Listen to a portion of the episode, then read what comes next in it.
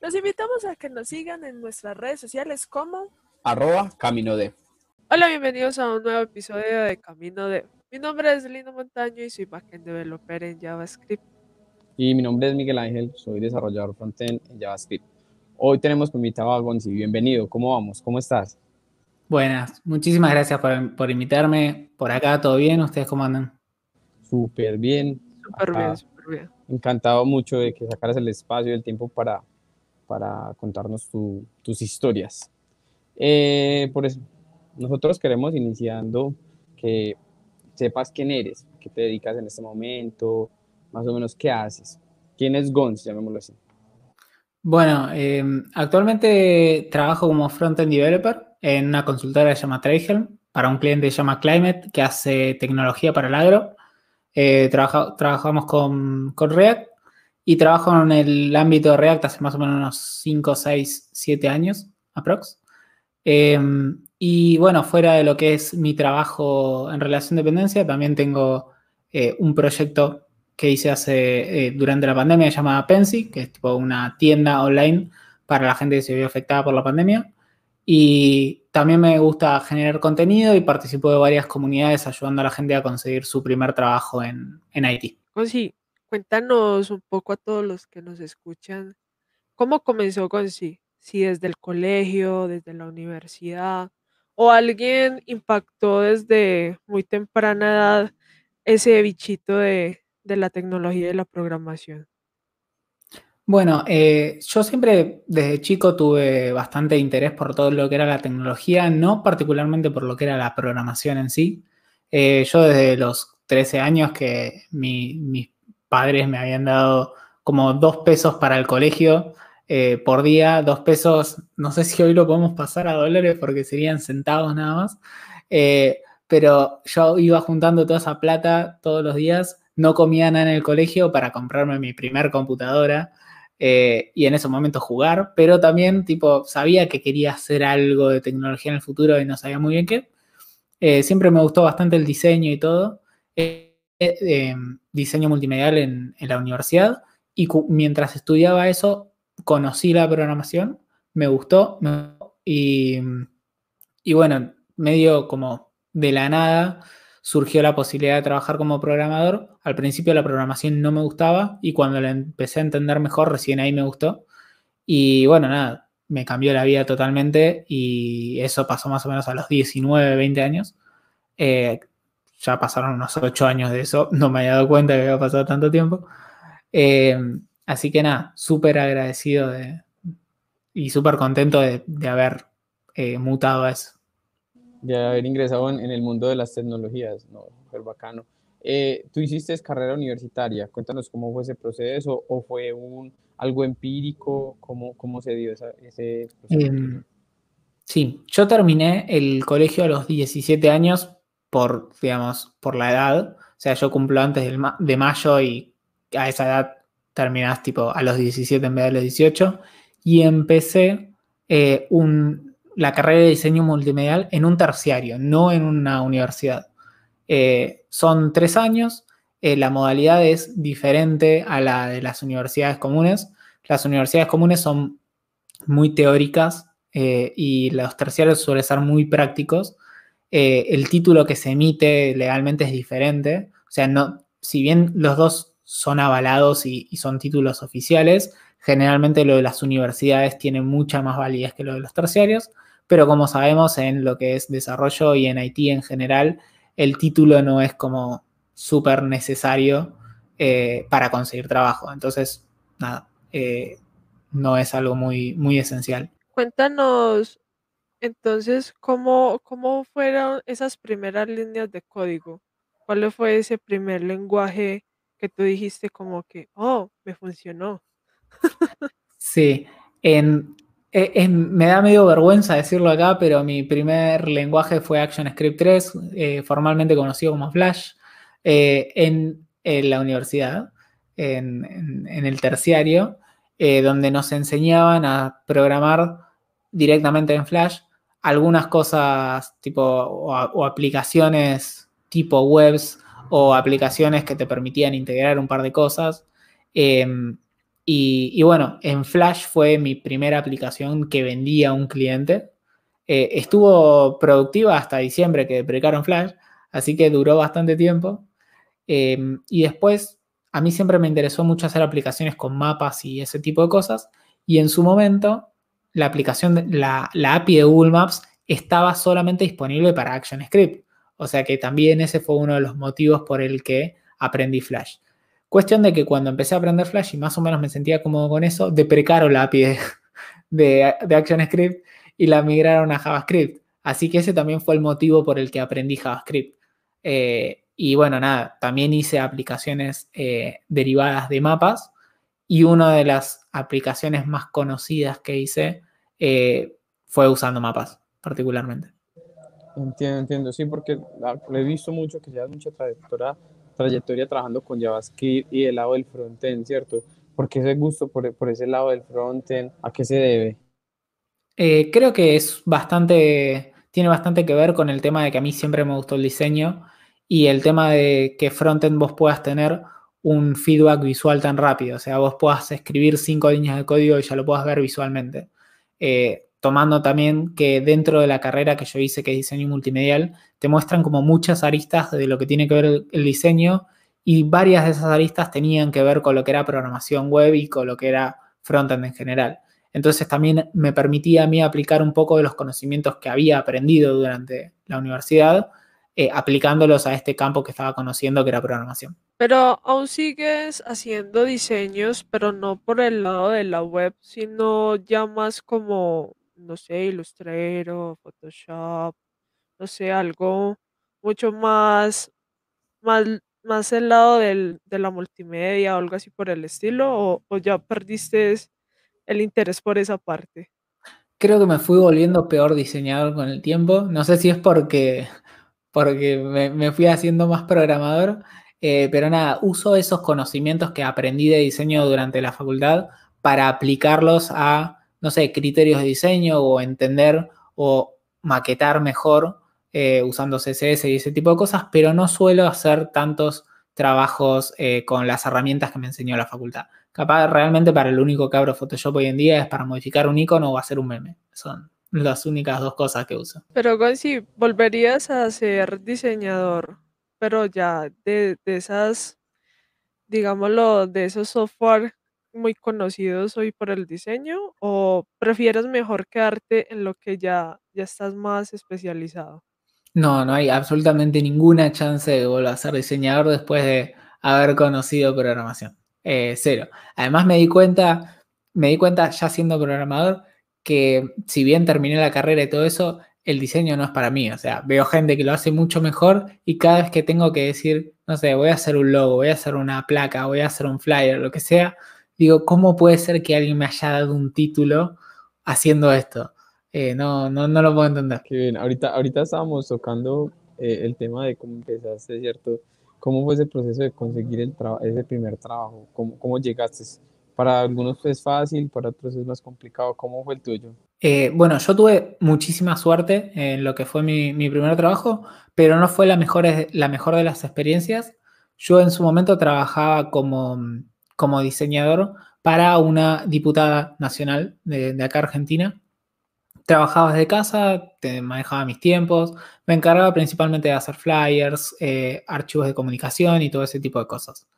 Eh, y era mi único trabajo. Yo ya vivía con mi pareja, alquilábamos, teníamos gastos, etcétera, etcétera. Y un día llamo a, la entidad que se encarga de pagarme y le digo, mira, estamos ahí a 15, a mí siempre me depositaban por el 5 no, no me llegó el dinero todavía. Me dice, no, nos avisaron que hace 15 días ya no trabajás con nosotros. Y así me enteré que me había quedado sin trabajo. Y yo había estado aprendiendo un poco más de, JavaScript, en su momento AngularJS, eh, y, tenía un poco, un, poco de conocimientos de web y de frontend y todo eso, de la facultad y de algunos trabajos que había hecho, pero eran bastante básicos. Eh, así que de la nada abrí LinkedIn y dije, tengo que conseguir trabajo porque ahora estoy sin ahorros, estoy sin trabajo y necesito tipo alquilar y pagar los gastos que tengo. Y abrí LinkedIn y la primera eh, imagen que me apareció fue de Ethermax, la empresa de preguntados, que decía buscamos JavaScript Developer y entré, apliqué, esto fue un jueves, em, tipo mandé, llené el formulario y me contactaron el otro día a ver si podía ir a una entrevista ese mismo día, fui, hice la entrevista y cuando estaba volviendo me dijeron, che, quedaste, podés em, hacerte los preocupacionales para empezar el lunes y el lunes empecé a trabajar, o sea, pasaron tres días, eh, yo no lo voy a creer. Eh, fue además el proceso más rápido que tuve desde que empecé a programar hasta ahora, ¿no? O sea, todos los procesos que pasé después, no, siete entrevistas, ocho entrevistas, pero sabes que mi primer trabajo lo conseguí en tres días.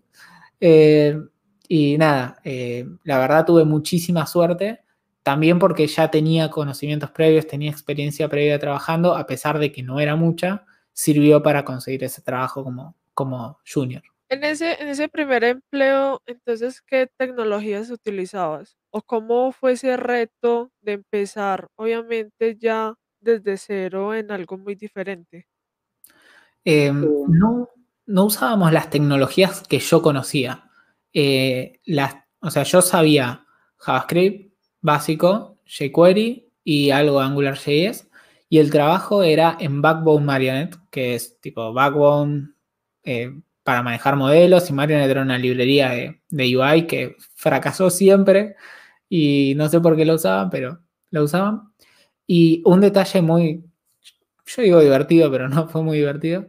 Em, cuando me, a mí me tomaron una evaluación para ingresar en, en cosas, en, en Ethermax.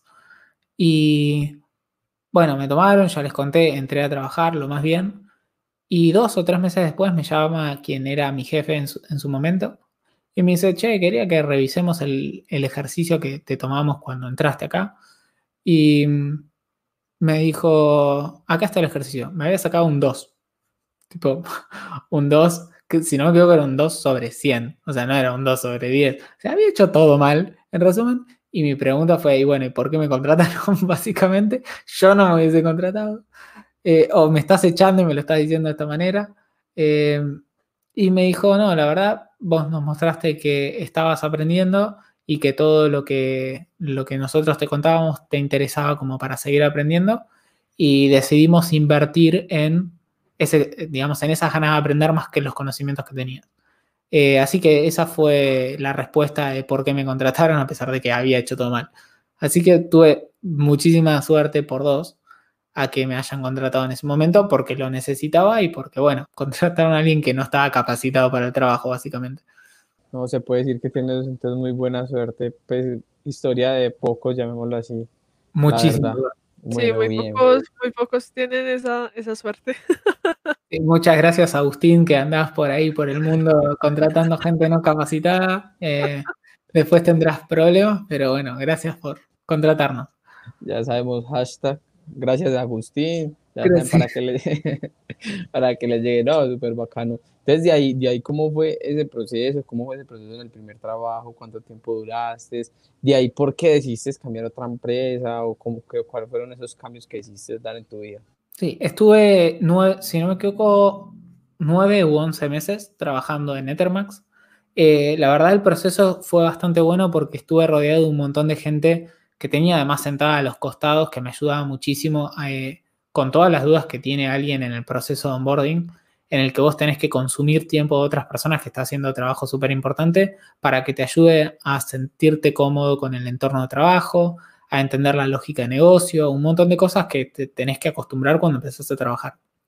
Por suerte conocí un montón de gente muy buena que me ayudó muchísimo en ese crecimiento y el proceso fue, eh, fue excelente. Eh, la verdad fue una de las mejores experiencias que tuve y yo creo que en esos, ponele 6, 9 meses que estuve trabajando ahí, o sea, los primeros 6, 9 meses, aprendí muchísimos, muchísimo más de todo lo que había aprendido desde que había empezado a programar. Eh, la verdad que haber trabajado en equipo, que era algo que yo no había hecho previamente porque solamente había trabajado para mis clientes, me enseñó muchísimo más de lo que podía esperar. Em, y el tema de por qué me fui, yo, yo vivo en una ciudad que se llama Bernal, que, vi que queda a más o menos unas dos horas de donde quedan las oficinas de Termax.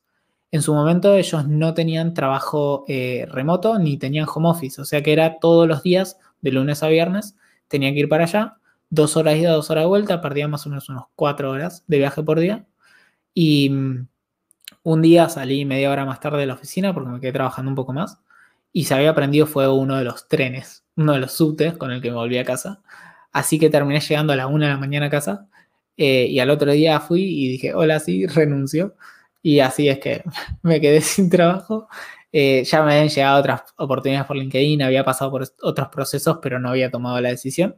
Así que esa fue como la gota que rebalsó el vaso para cambiar. Yo pensé que iba a hacer otra historia de, otros tres días, conseguí otro trabajo, yo, pensé que iba a seguir así. No, ya, había pasado por el proceso, tenía el trabajo en mente, em, pero bueno, fue para mí una de las, de las cosas más difíciles eh, que tuve que afrontar en todos los trabajos fue cambiar de trabajo, porque nunca me fui de un trabajo porque estaba mal, estaba triste o lo que sea, sino que fue porque conseguí algo mejor.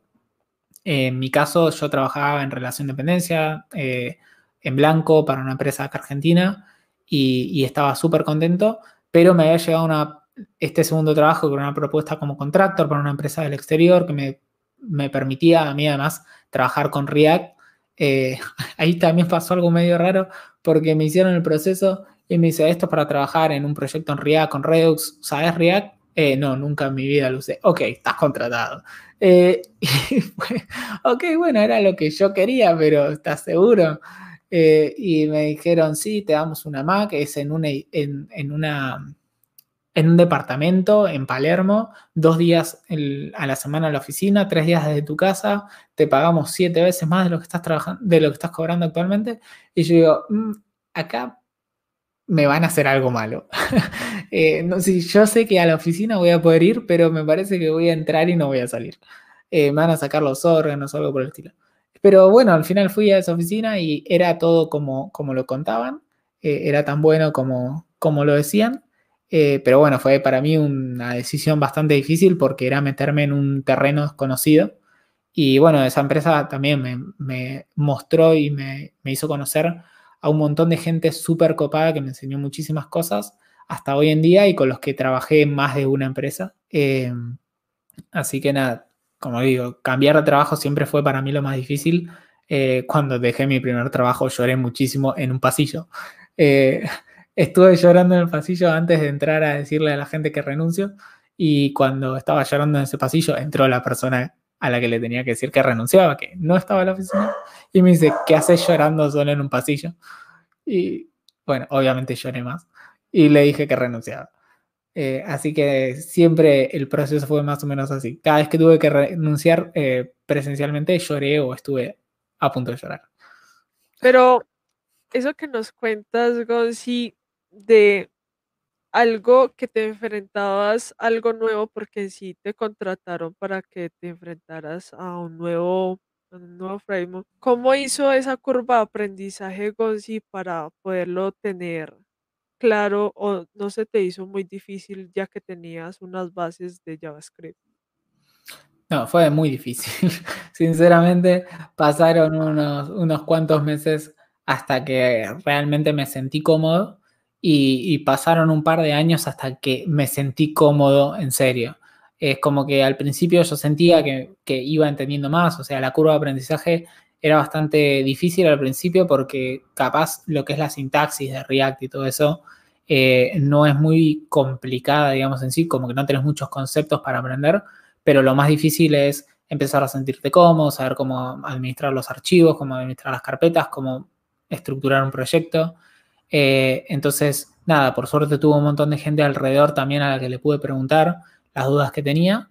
Em, pero bueno, fue un proceso bastante difícil al principio y bastante más difícil después, porque vos pensás que sabes las cosas, pero te das cuenta que no las sabes después.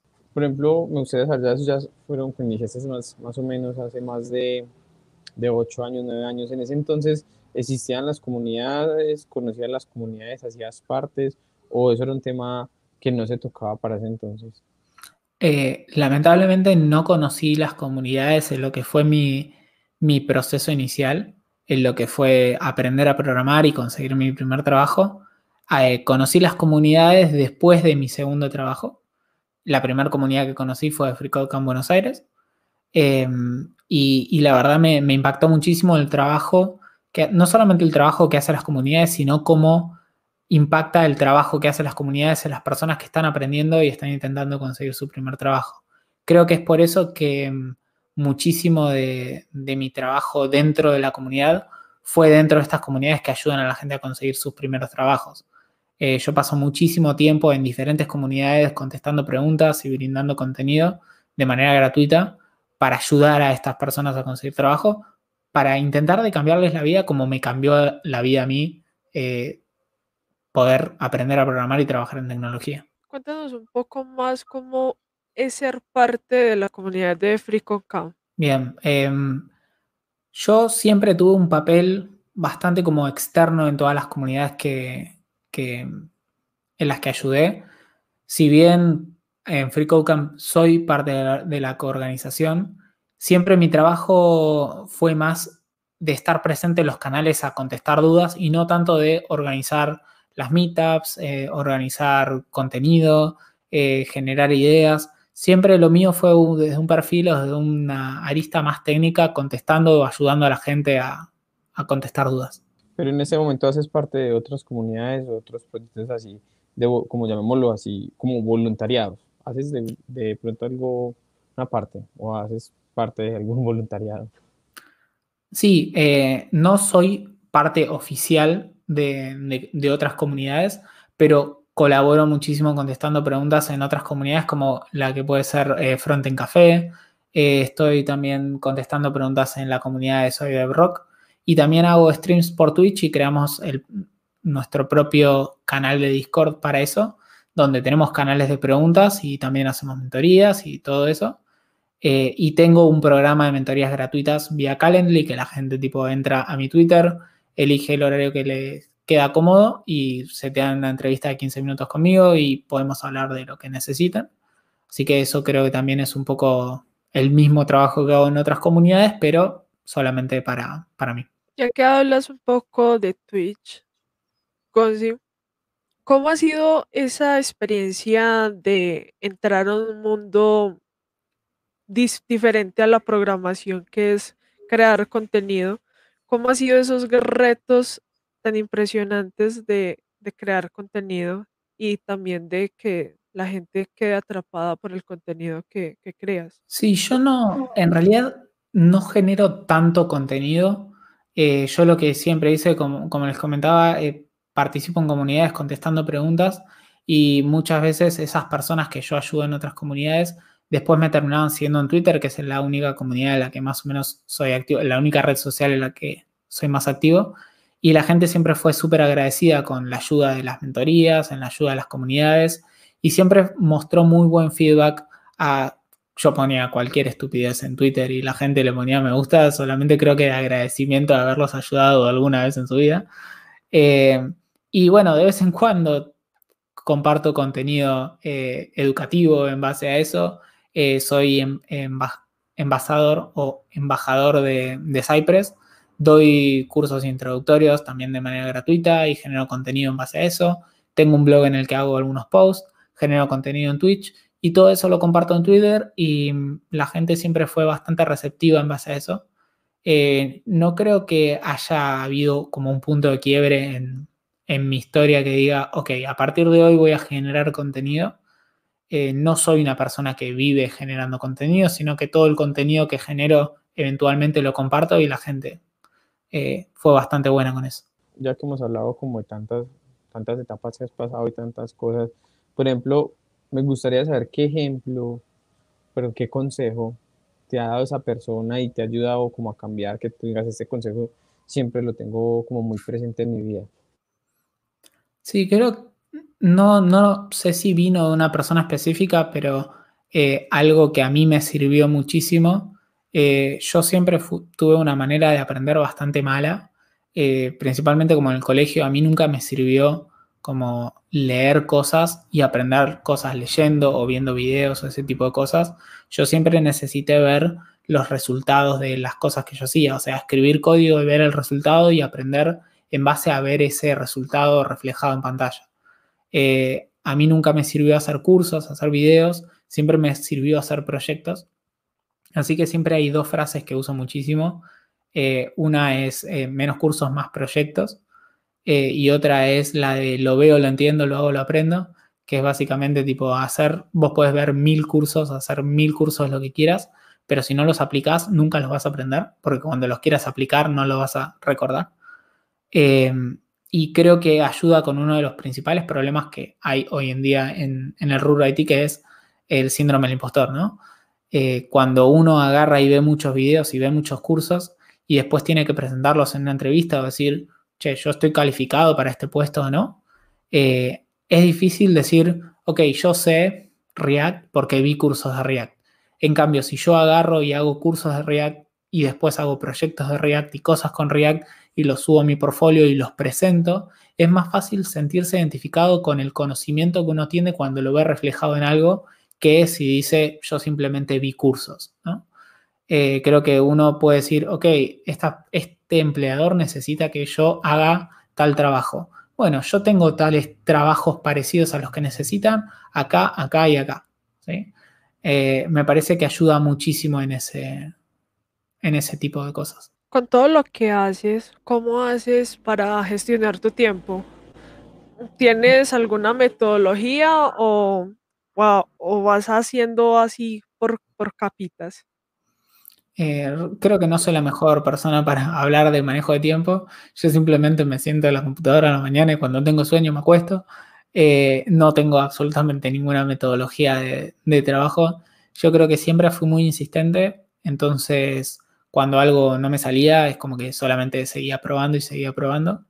Y, y no tuve muchas veces este, este problema que tiene mucha gente de decir me quemo. O sea, no puedo seguir trabajando, no puedo seguir programando, no puedo seguir en la computadora. Yo como que siempre pude seguir un rato más y, eso me ayudó muchísimo en mi, aprendizaje, pero no es lo que le recomiendo a nadie. O sea, cualquier persona que esté eh, aprendiendo, esté trabajando, lo que sea, y se quema, tiene que encontrar una metodología de trabajo que le sirva.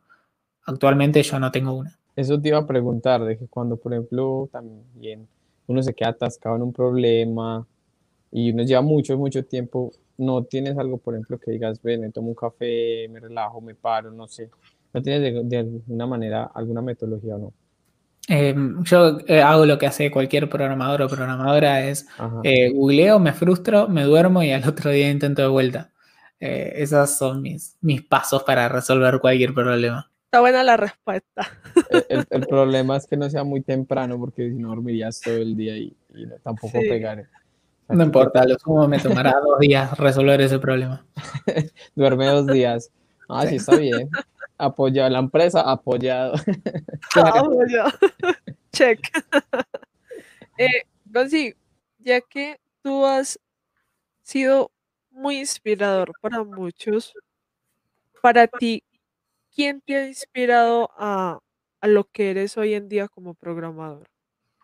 Em, no sé si hay personas como muy específicas, eh, o sea, no sé si hay una sola persona a la que pueda darle ese, ese premio, sí hay muchísimas personas que me inspiraron en muchísimas cosas diferentes. Yo creo que alguien específico, eh, tuve un team leader en una empresa eh, anterior que se llamaba The Next Ad, es un marketing partner de Facebook que tiene una plataforma de optimización de campañas publicitarias y es holandesa. Y tiene un team leader eh, que es de allá de Holanda, es holandés, se llama Leon van der Grient y eh, es una persona que tenía un montón de cualidades eh, para trabajar. Primero tenía muy buenas soft skills. Vos sabés que siempre podías hablar con esa persona, esa persona te iba a responder de la mejor manera. Era una persona que tenía muchísimos conocimientos, tiene muchísimos conocimientos eh, sobre un montón de cosas. Y yo trabajaba, me ponía a trabajar en el proyecto y él capaz cambiaba absolutamente toda la estructura del proyecto de un día para el otro. Entonces me hablaba el otro día y me decía, eh, mira, hice un montón de cambios en el proyecto, me especificaba por qué había hecho cada uno de estos cambios y me explicaba por qué esos cambios eran mejores de los que teníamos antes y me ayudaba a mí a sentirme cómodo con esa estructura nueva para que yo pueda ser proactivo en esa, en esa nueva estructura. Eh, y eso después a los 15 días se repetía de vuelta y yo decía, ¿cómo que cambió todo de vuelta? Y él me volvía a explicar todo. Eh, siempre de la mejor manera y siendo eh, muy bueno explicando. Eh, yo creo que nunca voy a llegar a ser tan buen programador y tan productivo y tan buena persona como, como es León. así que creo que llegar o tener esa vara tan alta es algo a lo que yo siempre aspiraría a llegar. Qué bien, tocando esos, esos proyectos en que has estado, aparte del proyecto personal que tienes, que más tarde vamos a hablar, me gustaría saber qué otro proyecto te ha emocionado, te ha gustado mucho, te gustaría de pronto compartirlo, o de ese proyecto se dio algún consejo, alguna enseñanza que dice, ese proyecto me ha ayudado como a ser un mejor programador. Sí, creo que hay tres proyectos que se, que se luchan ese podio eh, por cosas totalmente diferentes. Una es Pensy, que es esta aplicación que hice durante la pandemia, que es básicamente como un hub de tiendas online. La gente puede entrar, crearse su cuenta y tiene como si fuese un catálogo disponible online que los clientes pueden entrar, elegir los productos y los redirige a WhatsApp. Eh, surgió durante la pandemia para ayudar a un amigo que estaba por fundir eh, con el tema de las comisiones de los servicios como Pedido Ya o Globo. Y ellos ya tomaban pedidos por WhatsApp, así que armé esta plataforma y cuando vi que podía ser como buena para otras personas en el mismo contexto, eh, abrimos los, los registros para que la gente se pueda crear su propia tienda. Eh, hoy en día son más de 11.000 tiendas y esto empezó en mayo del 2020, así que realmente creció muchísimo. Y, y bueno, o sea, yo me encargué de toda la parte del desarrollo, tuve muchísima ayuda de consultorías de, otras personas a las que le pregunté de cosas de las que yo no sabía, como infraestructura, backend, servicios, base de datos, etc. Eh, y me ayudaron un montón con consejos y todo eso. Pero a nivel desarrollo hice prácticamente todo yo. Eh, así que eso fue algo que, que fue súper desafiante para mí. Esa creo fue una de las primeras aplicaciones que me desafió muchísimo. Después otra de las, de las aplicaciones fue un mapa de reclamos que hice hace un par de años. Es básicamente un mapa donde la gente podía elegir una serie de, de tópicos sobre los que quejarse o reclamar eh, y los tocaba en un mapa, le agregaba una pequeña descripción y la idea era agarrar toda la información de ese mapa y dársela a un municipio, en el caso del municipio de Quilmes, que es en el que yo vivo, para que lo redirijan o redirijan esos reclamos a las diferentes áreas correspondientes para que los puedan solucionar. Eh, lo que pasó fue que nada, la gente reclamaba mucho más de lo que la municipalidad podía solucionar. Eh, así que terminamos con más de 1500 puntos cargados en 24 horas. Eso obviamente generó muchísimo revuelo, pero bastante atención por parte de partidos políticos y los medios en sí. Y el mapa terminó saliendo en el diario, en la radio, en la tele. Y bueno, eso también fue bastante chocante para mí porque nunca había tenido tanta difusión una aplicación que había hecho yo en su momento. Y creo que la tercera aplicación eh, también por otro tema totalmente diferente, eh, yo había hecho una aplicación para un oftalmólogo, ¿sí? básicamente el médico de los ojos, o así le decía yo, eh, que es cirujano y opera una patología específica en los ojos que se llama queratoconos, que es una deformación en la córnea. Y es degenerativa y entre que te agarra hasta que te quedas básicamente ciego, pasan un año o dos años. Eh, y la única manera de parar ese, ese, problema es haciendo una operación horrible en la que te corta la córnea y te ponen unos anillos adentro, horrible. Y él, esta persona lo que hizo fue como una base de datos enorme de todos los pacientes a los que había operado, diciendo, ok, basado en, estas, en estos parámetros que me da un estudio que se llama la queratometría, el mejor anillo para ponerle en el ojo a esta persona es de tal marca y de tal graduación. Entonces, lo que hicimos fue una aplicación que usaba esa base de datos interna eh, para explicarle a otros médicos cómo operar a sus pacientes. Entonces, los médicos ponían los datos de la queratometría en la aplicación, la aplicación les decía cómo operar y los médicos se llevaban la aplicación al quirófano y operaban a pacientes en base a lo que le decía la aplicación. Así imagínate la responsabilidad que tenía yo de que esa aplicación muestre datos correctos, era bastante grande.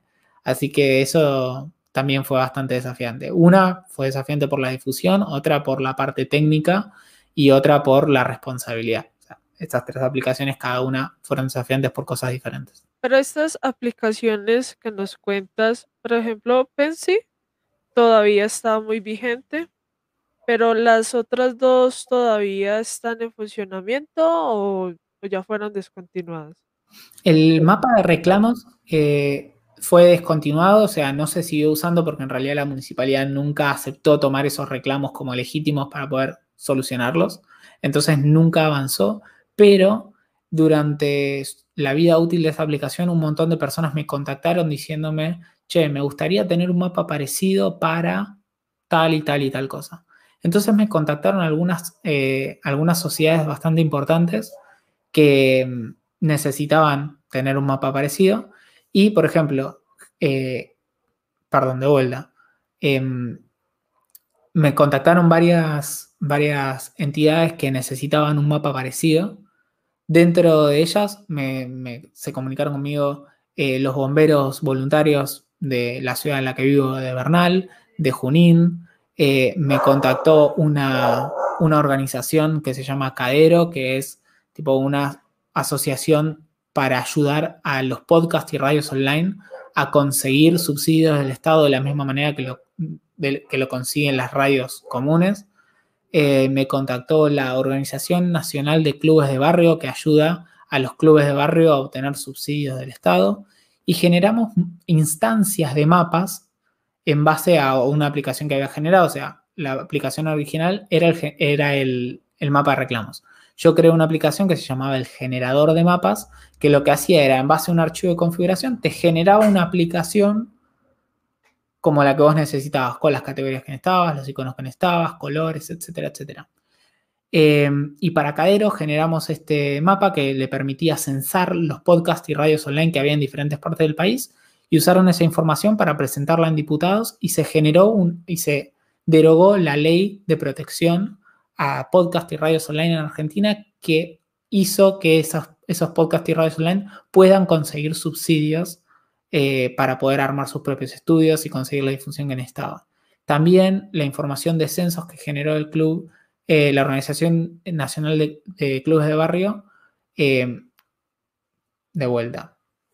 La Organización Nacional de Clubes de Barrio usó el mapa para censar todos los clubes de barrio que no estaban, eh, no estaban censados, que no estaban declarados, y esa información se usó para impulsar la Ley Nacional de Protección a Clubes de Barrio, que hizo que todos esos clubes que no estaban censados puedan obtener subsidios para subsistir a pesar de, de, las, de los problemas económicos que podían tener. Pudieron conseguir subsidios de luz, agua y gas para poder seguir brindando los beneficios y, los servicios que brindan a, los chicos y a, los vecinos eh, de los barrios en los que están. Qué, interesante todo eso, aparte de una aplicación, todas las mejoras o todo lo que, ha, que, ha, surgido y aparte de comunidades, o sea, es algo que me parece muy, muy brutal y pues no, me parece que, que no falta sino agradecerte por, ese, por esos.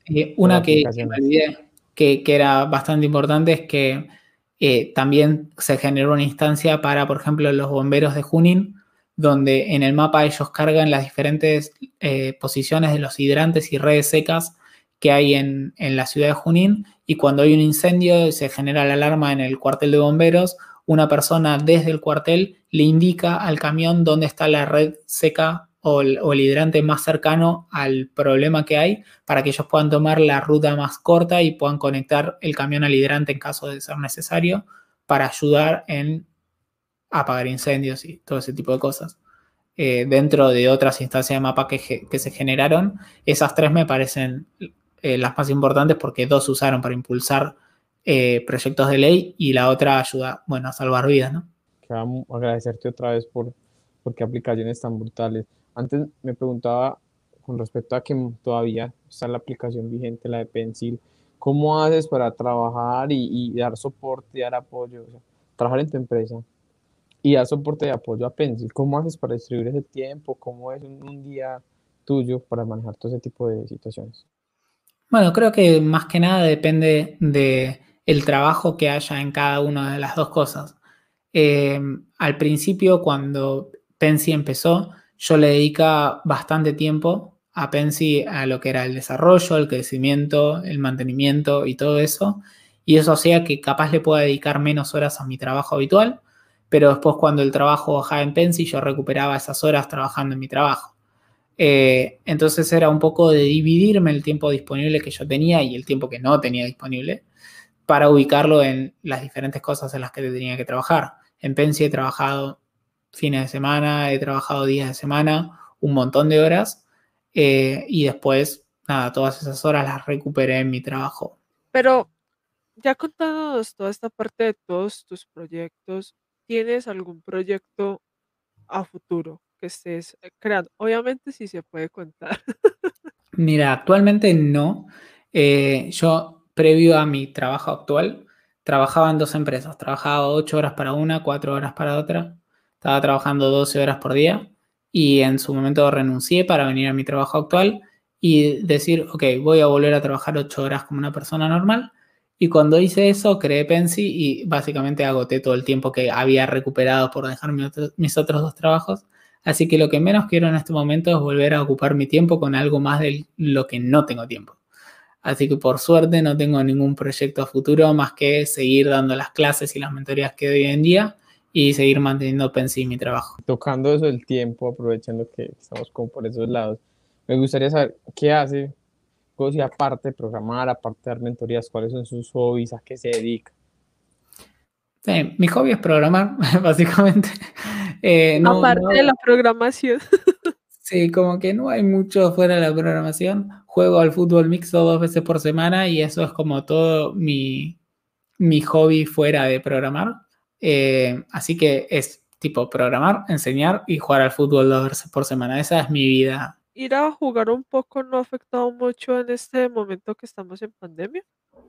Eh, empecé, o sea, yo jugué desde más o menos septiembre, octubre del 2019 hasta febrero, marzo del 2020, que empezó la cuarentena total acá en Argentina y se volvió a habilitar en octubre o noviembre del 2020. Eh, que ahí fue que volví a jugar. Durante todo el periodo de lo que fue marzo a septiembre no, no jugué y solamente me la pasé encerrado en casa programando. Eh, y bueno, después me la pasé encerrado programando, pero jugando al fútbol dos veces por semana.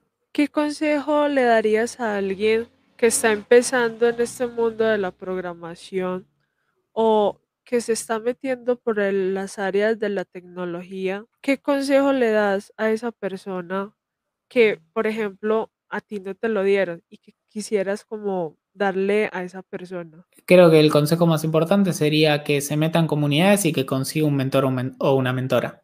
Eh, son las cosas que yo aprendí con el tiempo y que veo que le surgió, que le dio buenos resultados a muchísima gente.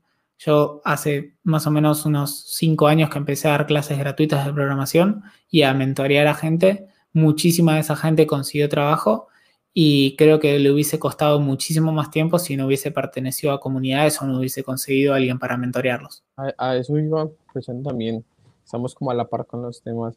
¿Quiénes han sido esos mentores, esas personas que, que te han influenciado y que te han dicho? Aparte pues de la persona que hablamos de, de Holanda, ¿qué otras personas también pues, nos gustaría que compartieras o te gustaría decir quiénes fueron esas personas? Mira, en lo que fue mi, mi proceso de aprendizaje, eh, lamentablemente no había conocido las, comunidades y no tenía una persona mentora, así que me costó muchísimo más tiempo poder ingresar eh, en, todo este mundo. Me hubiese gustado muchísimo tener alguien, pero gente que me ayudó en lo que fue mi carrera personal y en mi aprendizaje tuve muchísima. Creo que una de las primeras personas fue una profesora que tuve en, la universidad, que se llama Mara Ares. Eh, ella escribió libros sobre videojuegos, tiene su propia empresa de desarrollo de videojuegos y de software en sí, profesora de, universidad acá en Argentina, dio charlas en, todo el mundo y me dio trabajo de, programador como frontend, uno de mis primeros trabajos, tipo así freelance, y le debo muchísimo por, por haber hecho eso. Y también le debo muchísimo a, a un montón de otras personas que me ayudaron a, crecer. Bueno, Agustín que me, que me dio mi primer trabajo en Ethermax, eh, Gonzalo Grobli, que fue una de las, de las personas a las que más consultaba estando ahí en, en Ethermax, eh, Ainu Chambó, que es quien me aceptó trabajar en este trabajo al que fui después de Termax, a pesar de que no sabía nada. Eh, y que junto con él trabajé, o sea, cuando yo me fui de, de Mad Mobile, que era esta empresa, me fui a Denextad, me lo llevé a Ainu, después cuando Ainu se volvió a Worked, o sea, la misma empresa a la que trabajaba antes, yo me fui con él, cuando me vine a Tregel, que es donde trabajo ahora, me lo llevé a Ainu, o sea, hicimos como un ida y vuelta de, programadores muchas veces. Eh, y bueno, nada, hay muchísima gente que me ha dado consejos o que me ha ayudado en muchísimos temas específicos, eh, a la que tengo muchísimo que agradecer, pero no creo que esas personas son las que más, más destaco en, en todo el aprendizaje. Por otro lado, nos estabas comentando de que tú haces cursos. ¿Cómo haces esos cursos? ¿Bajo la necesidad de alguien o porque tú ves la necesidad de que alguien aprenda eso que no se encuentra en alguna parte? Em, generalmente el contenido que genero es en base a lo que yo suelo trabajar o cuando yo quiero aprender algo, veo que me costó conseguir contenido eh, copado, contenido fácil para, para poder aprenderlo. Entonces, como que intento de explicar lo que fue mi proceso de aprendizaje con mis palabras para después poder compartirlo con otras personas si veo que ese contenido tuvo muy buena repercusión o que necesita como una expansión, eh, intento generar alguna charla o algún tipo de sistema en el que pueda explicar ese contenido de una mejor manera. Al principio y antes de la pandemia solía hacer dar charlas en comunidades eh, y durante la pandemia fue que encontré la manera de hacerlo vía Twitch. Eh, con Twitch me costó un poco encontrar alguna modalidad que, le sirva a la gente y que además me guste a mí. Eh, ahora encontré, la verdad, una, buena modalidad en Twitch, que si quieren después les cuento un poco más.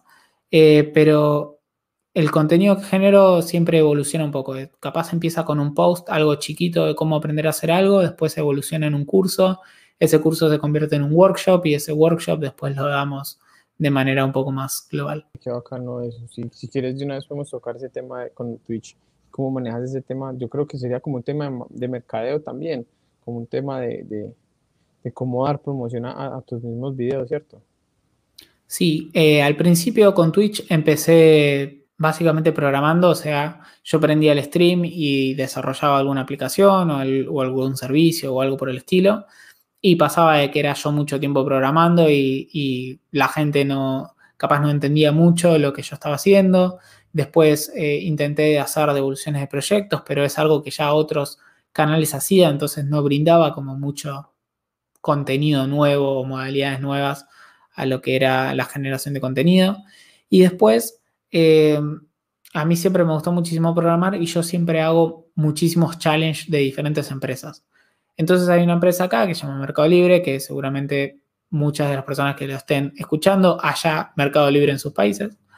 Em, y hay un challenge que toma Mercado Libre para empezar a trabajar en el puesto de full stack, que es básicamente hacer como una versión reducida de Mercado Libre donde vos tenés un buscador, buscas productos, te muestra los resultados, tocas uno de los productos y te lleva a la pantalla de detalle. Em, y varias de las mentorías que yo di era gente que estaba haciendo ese challenge y que quería opiniones o quería feedback o tenía preguntas. Entonces dije, bueno, ya que todo el mundo conoce el challenge de Mercado Libre y mucha gente que quiere trabajar en Mercado Libre, hagamos un stream eh, explicando o haciendo el challenge de Mercado Libre. Y cuando lo compartí en Twitter, eh, contestó Cristian Sibeli, que trabaja actualmente en Mercado Libre, y dijo, redoblemos la apuesta las personas que hagan el challenge que Gonzi va a hacer en Twitch, después pueden aplicar a Mercado Libre haciendo ese mismo challenge. Eh, entonces ahí encontré como una, una nueva arista de decir, ok, con esto podemos ayudar a las personas que ven el stream a conseguir trabajo. Yo codeo, que es lo que me gusta, y además ayudamos a las empresas a conseguir los desarrolladores que tanto les cuesta. Entonces, en base a eso armé una nueva modalidad, que es la que estoy haciendo actualmente, en la que yo contacto a empresas que les interesa sponsorear los streams. O sea, vos dame el challenge que le tomás a la gente para entrar a la empresa. Yo modifico ese challenge y omito todas las partes importantes que un evaluador evaluaría de un candidato al hacer ese challenge, ¿sí? Para evitar que la gente se copie o que eh, haga las cosas más importantes de ese challenge. La empresa nos da premios para sortear en el stream y le pido a alguien de la empresa que eh, hable al principio del stream contando cómo es trabajar en esa empresa, qué openings tiene y que conteste las preguntas que la gente tenga. Y también en los últimos streams sumamos una modalidad que es la gente puede previamente dar feedback y dar sus experiencias de lo que fue trabajar en esas empresas para las personas que están mirando el stream. Eh, y pueden dar feedback anónimo para que la persona de la empresa conteste esas preguntas para evitar que las personas que quieran aplicar a esa empresa en el futuro tengan los mismos problemas que tuvieron las personas que ya trabajaron.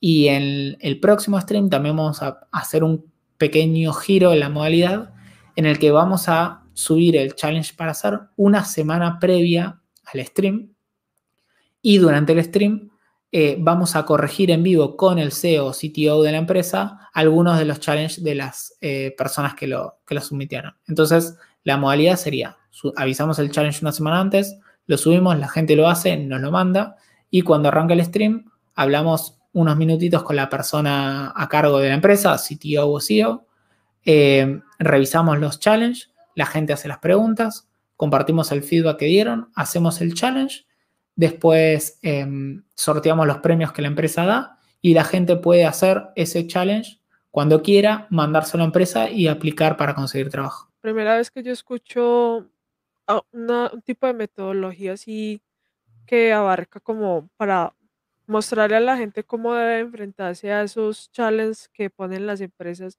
al momento en que uno aplica. Para todos los que nos escuchan, vaya y visiten a, en Twitch a Gonzi. De pronto pueden conseguir su primer empleo allí y enfrentarse a esas empresas para que vayan y miren e, esos retos interesantes que de pronto tiene Yo también me voy a apuntar a ese reto. Gonzi, con, todo, con toda la experiencia que tienes en la parte de la programación y el front puedo hacer una pregunta para no salirnos de, ese tema, sino que te preguntaba, o sea, me, generó mucho la duda de que si es tan bueno hacer ese tipo, pues, de, como de, si es tan bueno hacer las mismas pruebas que ya sabes que vas a presentar. O sea, no es también un tipo de trampa para las personas, o las pruebas cambian, o, o, cómo, o ellos cómo pueden medir eso. O sea, me causa duda porque realmente sería, entre paréntesis, copiarlo, ¿cierto? y nos falta la persona que lo copie, se lo aprenda de memoria, sepa cómo funcione, pero cuando haya hacer la prueba, pues para explicarla, ¿cierto? Entonces no sé, no sé cómo hacen las empresas o cómo se ha manejado eso o qué manejan eso, si, me hago entender bien. Sí, eh, por ejemplo, en, el, en, este proceso en el que yo te contaba, yo le pido a la, a la empresa el challenge, yo hago el challenge y evalúo cuál es de los puntos de ese challenge son importantes para un evaluador a la hora de evaluar un candidato y los omito del stream. O sea, yo no hago exactamente el mismo challenge que le van a tomar al, candidato, sino que agarro y hago mis, propias, mis propios specs, tipo mi, propia variación del challenge original, omitiendo algunas de las, de las partes importantes. Por ejemplo, para hacer algo más práctico, el próximo challenge que vamos a hacer es para una empresa que se llama Aerolab. ¿sí? El challenge que toma Aerolab es básicamente traerte una serie de productos de un servicio, mostrarlos en una pantalla y vos tenés una API que te da una serie de puntos y tenés los productos y vos podés comprar los productos si tenés los puntos suficientes. ¿sí? Y además de tener esos puntos, tenés un historial de las cosas que compraste, entonces vos podés mostrar una, una pantalla con los productos y los historiales de las cosas que compraste. En el stream hacemos esta misma aplicación, pero no hacemos el historial, ¿sí? Y también omitimos una parte muy importante del challenge que es son los estados de carga, por ejemplo, cómo se comporta la aplicación mientras vos estás comprando un producto o mientras estás cargando puntos.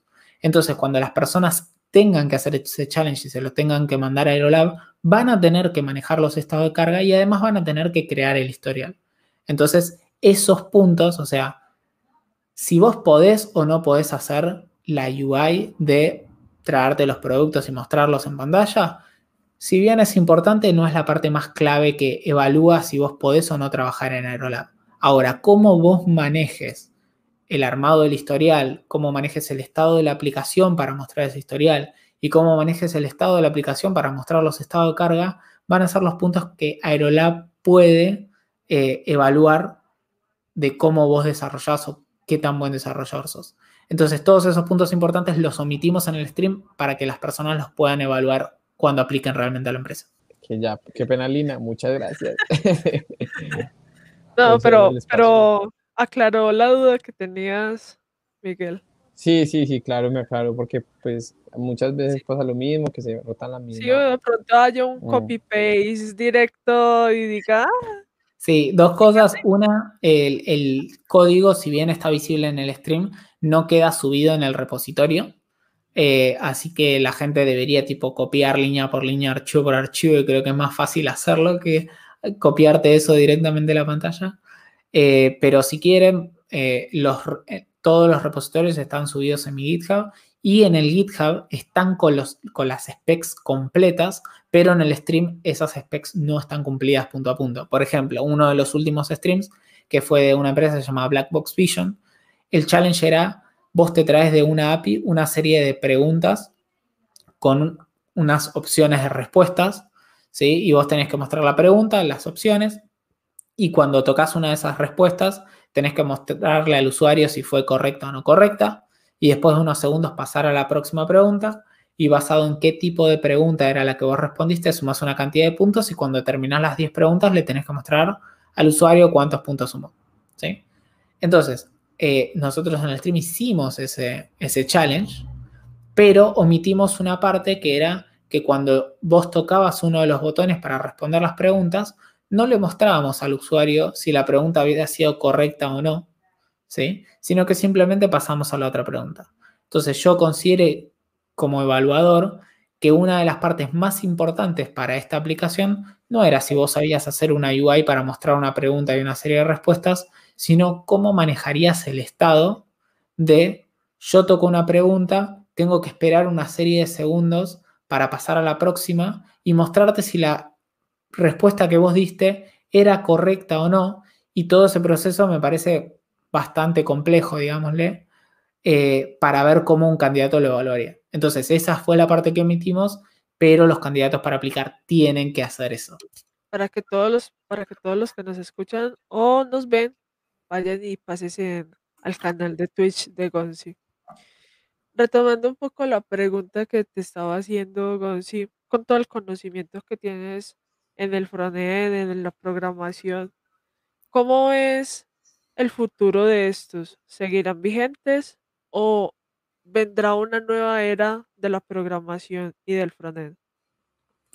Yo creo que em, no creo que dejen de ser relevantes. Seguramente va a evolucionar, va a evolucionar muchísimo. Eh, no solamente lo que es el desarrollo de frontend, sino la tecnología en general. Me parece que hay cosas muy copadas eh, para, para, ser un poco, digamos, eh, visionario, digamos, yo creo que en este momento estamos en un punto de quiebre parecido a lo que fue la masificación del celular en su momento. Me parece que tipo lo que es realidad aumentada y, inteligencia artificial está evolucionando muchísimo y creo que lo que se haga o se desarrolle en los próximos años va a tener un impacto parecido a lo que fue la creación del celular. Yo creo que eh, algo que para mí va a cambiar muchísimo en los próximos años va a ser lo que nosotros conocemos como espacio de trabajo. O sea, hoy en día la gente solía ir a trabajar a una oficina o algo por el estilo. Eh, y en la pandemia ahora es como que, ok, cada uno tiene que tener su espacio de trabajo en su casa. Y si bien hay personas que tienen la suerte de tener un espacio específico para usar como oficina. Hay un montón de gente que vive en monoambientes o departamentos chicos en los que no pueden tener ese espacio. Y creo que hay herramientas que pueden dar, que la tecnología puede dar, como la realidad aumentada, por ejemplo el HoloLens de Microsoft, que te permite como interactuar con elementos de realidad, de realidad aumentada en tu propio espacio, permitiría como empezar a prescindir de un montón de, cosas que hoy en día son físicas. O sea, si yo tuviese un casco, ¿no?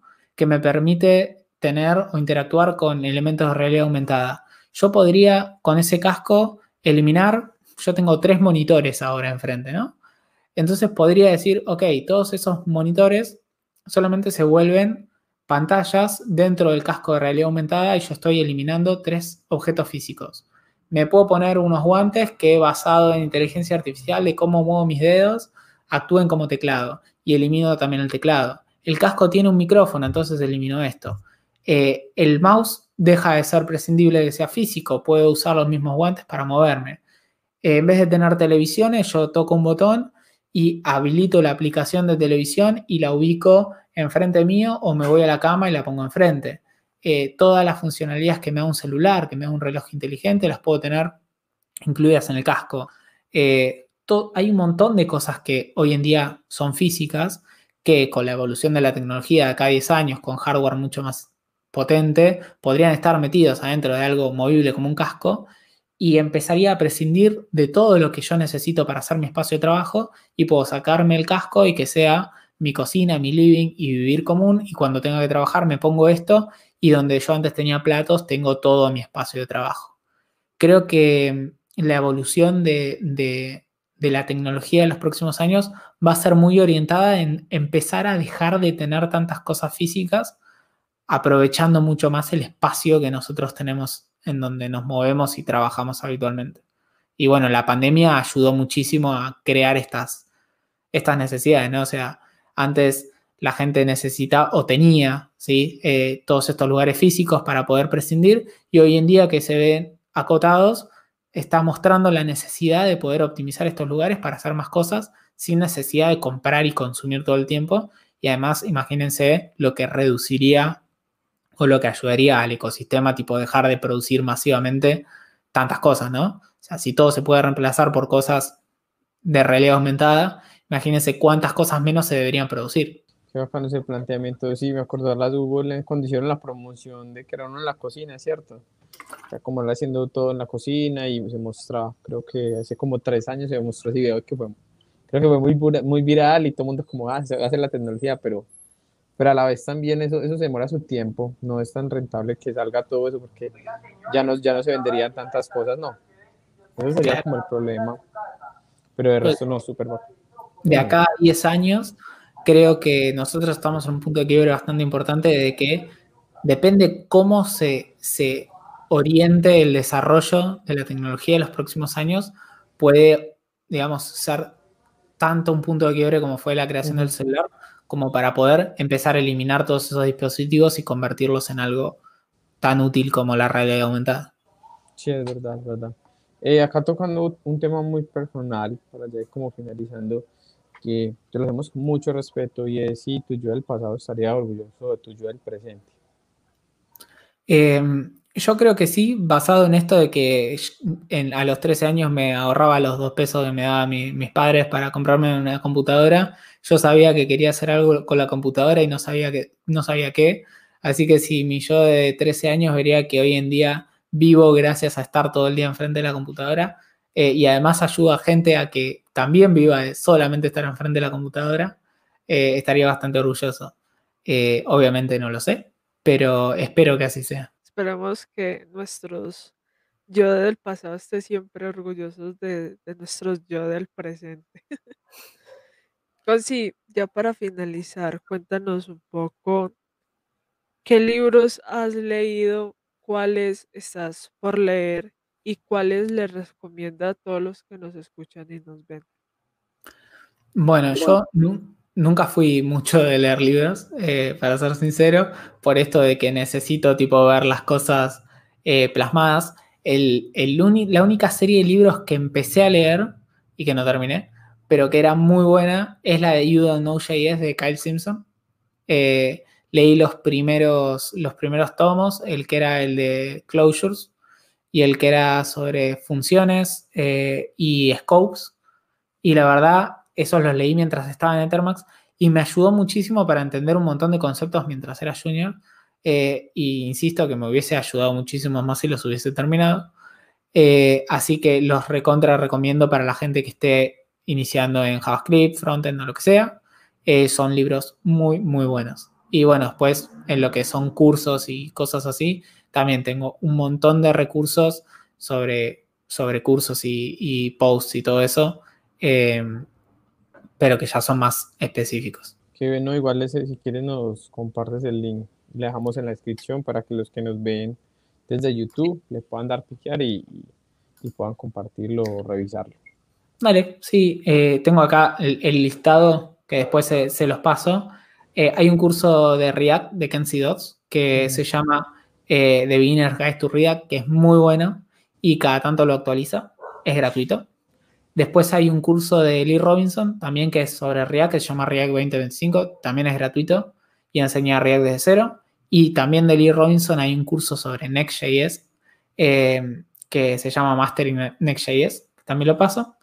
Después para lo que es un poco más inicial de CSS hay dos jueguitos. Uno que se llama Flexbox Froggy que te permite aprender a Flexbox mediante un jueguito. Y de la misma empresa hay uno que se llama CSS Grid Garden que te permite también aprender propiedades CSS pero que te enseña grid en vez de flex. Eh, esos son los de la planta, la planta y la rana, ¿cierto? Sí, el de la rana, que tenés que hacer que llegue a los, a los lilypads, y después el de grid, tenés que mm, regar zanahorias o matar malezas también con propiedades de grid. Después, bueno, la plataforma de FreeCodeCamp que te enseña programación de cero em, es, es muy bueno. Yo, o sea, personalmente creo que el contenido de FreeCodeCamp está buenísimo hasta eh, JavaScript. O sea, una vez que terminás como los primeros módulos de JavaScript, después el contenido se vuelve medio pesado, eh, que se llama JavaScript 30, que son 30 días de JavaScript, un ejercicio. de JavaScript, sí, señor, es muy bueno. Empieza uno como con un piano, creo que es así. Sí, el primer ejercicio es, es un, un drum kit, el segundo es un reloj, el tercero es eh, jugando con CSS y variables. Y bueno, nada, tenés 30 días de, JavaScript, plano, sin framework, librerías ni nada por el estilo. Eh, Después hay un, curso entero que se llama Full Stack Open, que te enseña full stack desde tipo HTML, CSS, JavaScript hasta React, base de datos y todo. También es gratuito. Eh, se llama eh, fullstackopen.com y tiene una versión poco traducida al español, pero algo es algo. Eh, y bueno, después hay roadmaps y ese tipo de cosas, pero esos son los cursos que más recomiendo porque son bastante amplios y te permite como elegir la carrera que vos querés hacer. Ahí te vamos a dejar toda la descripción para que eh, lo revisen y lo compartan, que me parece que es súper importante. Si ya saben el tema, compartan lo que nos falta que a alguien le pueda servir demasiado. O sí, no queda sino de verdad agradecerte, sacar tiempo, sacar el espacio para contarnos esas historias, esas anécdotas todas esas formas rápidas de conseguir trabajo, de buena suerte, digamos así, de tus proyectos personales y tus otros proyectos que han ayudado como a muchas comunidades y a muchas personas que en su momento lo, lo requerían. De verdad que da mucho agradecerte. Nos gustaría mucho que nos dejaras, aparte pues de la información que ya tenemos, que nos compartas tus redes sociales.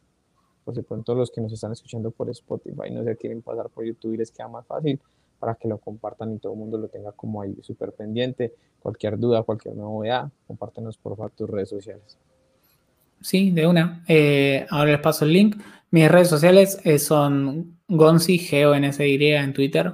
Es principalmente la red de la que más activo estoy. En Instagram, la verdad, no, no comparto mucho contenido de, de, programación, pero cada tanto sí lo hago. Es gonzi.js. Eh, y y bueno, nada, ahí en, Twitter está todo. En Twitch estoy como Gonciposo, G-O-N-C-Y, P-O-Z-Z-O, pero más fácil. Vayan a Twitter y ahí está el link. Em, y nada, muchísimas gracias. Igual lo vamos a, dejar para que lo, Bien. Y muchísimas gracias a ustedes por, invitarme. Eh, la verdad, me, encanta eh, poder hablar sobre esto. Es una charla con amigos. Eh, así que, nada, muchísimas gracias gracias a ti, Gonzi, por, por ese tiempo que nos brindaste.